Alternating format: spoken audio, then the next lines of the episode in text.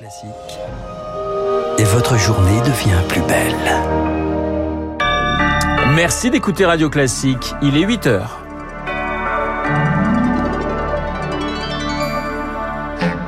La matinale de Radio Classique avec Renaud Blanc. On en parlait à l'instant, une vague de chaleur arrive sur le pays à partir d'aujourd'hui. Une nouvelle illustration du changement climatique qui va durer au moins 10 jours. Une vague de Covid, 120 000 cas en moyenne. Le projet de loi sanitaire est débattu ce soir à l'Assemblée avec comme credo la responsabilité plutôt que la contrainte. Et puis des projets immobiliers qui tombent à l'eau. Les taux d'intérêt commencent à augmenter. Acheter va coûter plus cher.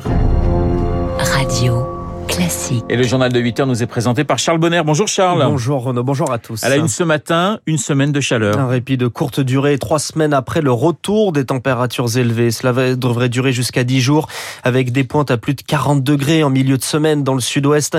Une répétition qui inquiète Alix Roumaniac, le président de Predict Service, la filiale risque de Météo France. On a tous en tête cette fameuse canicule de 2003 ou de 2019 et on voit que maintenant, elles reviennent plus fréquemment. On a eu un mois de mai très chaud on a eu une première vague de chaleur euh, tout début juin qui était euh, très caractéristique euh, d'une canicule avec un caractère très précoce.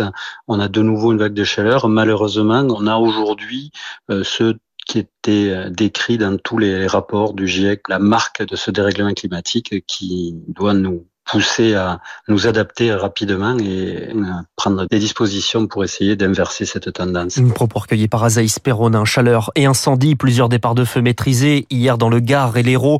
Dans les Cévennes, le feu qui a parcouru 650 hectares est éteint.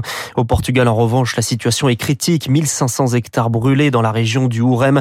Des pics à 44 degrés et deux avions bombardiers d'eau en renfort envoyés d'Espagne. Charles, l'été sera marqué également par une vague de Covid. Un pic d'hospitalisation qui pourrait être supérieur à celui d'avril. C'est l'alerte d'Arnaud Fontanet, membre du conseil scientifique dans le journal du dimanche.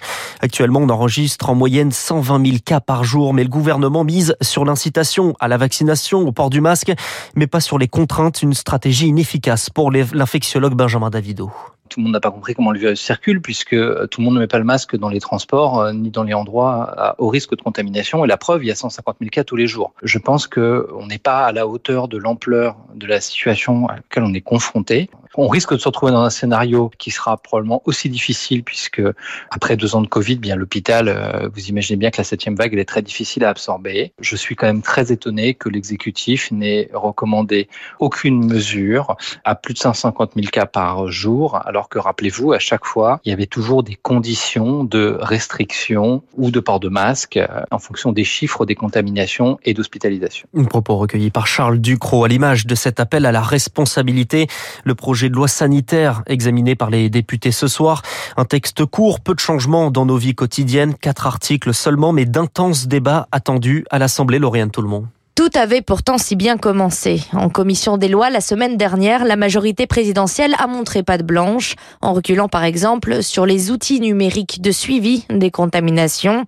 Ils devront s'arrêter en janvier plutôt qu'en mars, le député modem Erwan Balanan. Là, on a un texte qui est un petit texte d'ajustement. Hein. J'aurais du mal à comprendre euh, qu'on n'avance pas vite. Il y a eu un consensus en commission, bah, il faut le tenir et ne pas euh, euh, se dire euh, d'utiliser euh, l'hémicycle pour en faire une tribune politique. Sur la question du Covid, les députés veulent enfin avoir leur mot à dire. Cette loi n'est qu'un prétexte du gouvernement pour garder la main, selon la députée LFI Raquel Garrido. Elle va déposer une motion de rejet préalable. Il est prévu à l'article 2 la possibilité de remettre en place un pass sanitaire pour les déplacements en provenance ou à destination de l'Hexagone. C'est un pouvoir énorme. L'Assemblée nationale est parfaitement en mesure de pouvoir jauger sur pièce de l'évolution de la situation sanitaire.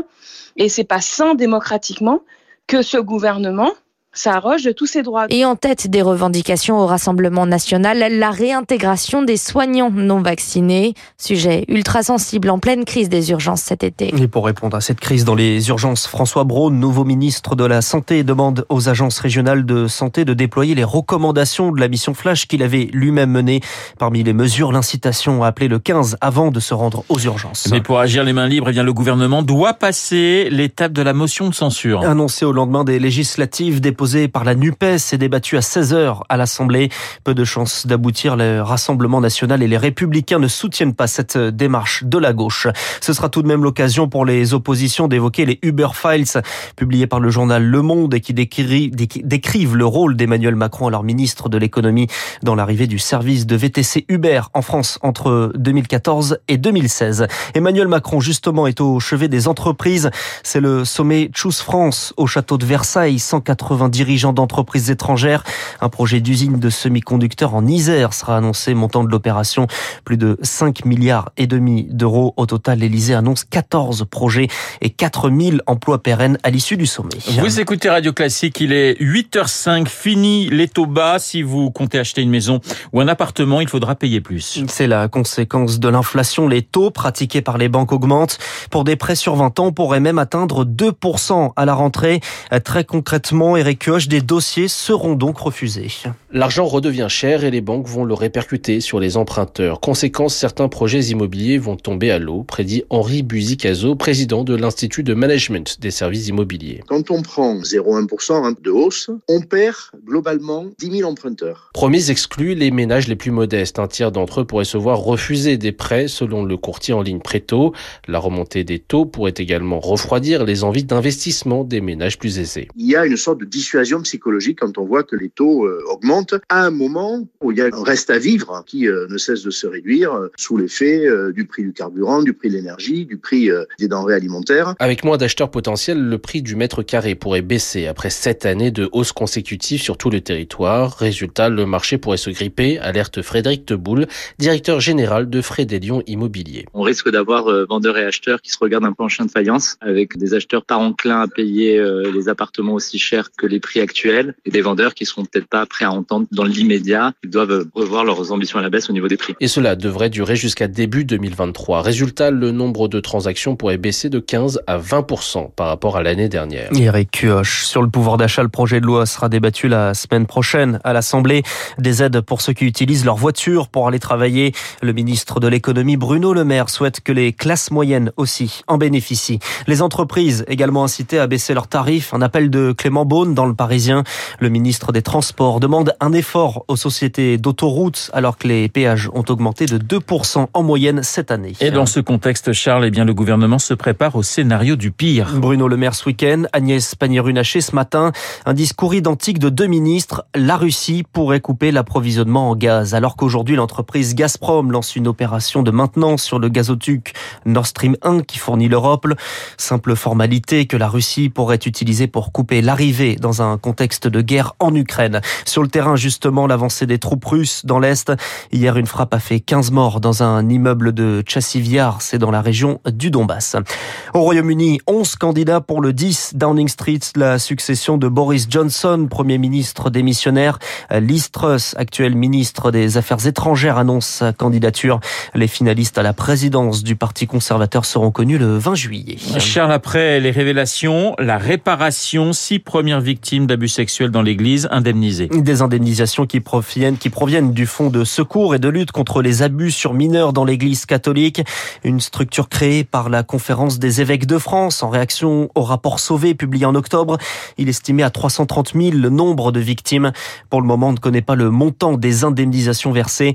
Et pour François Deveau, le président de la parole libérée, cette opacité est un problème en France, pour estimer un préjudice, on a une méthode, on a des termes, on a un code pénal, il y a des choses qui définissent des actes précis, ce qui est un viol, une agression sexuelle, comment on l'indemnise. On décide de faire autrement que la justice. Pourquoi pas Mais quand on met en place une instance, elle doit répondre à des principes euh, élémentaires qui sont la transparence, qui sont euh, l'explication, la pédagogie. Là, on apprend que des victimes ont été indemnisées. Mais ce serait bien d'avoir un retour, ce serait bien qu'on nous explique un petit peu les choses, parce que cette façon de faire, on en a un peu soupé quoi avec euh, l'Église. Un propos recueilli par un une policière gravement blessée samedi soir dans le Loiret, percutée par un conducteur d'un deux roues refusant de s'arrêter à un contrôle.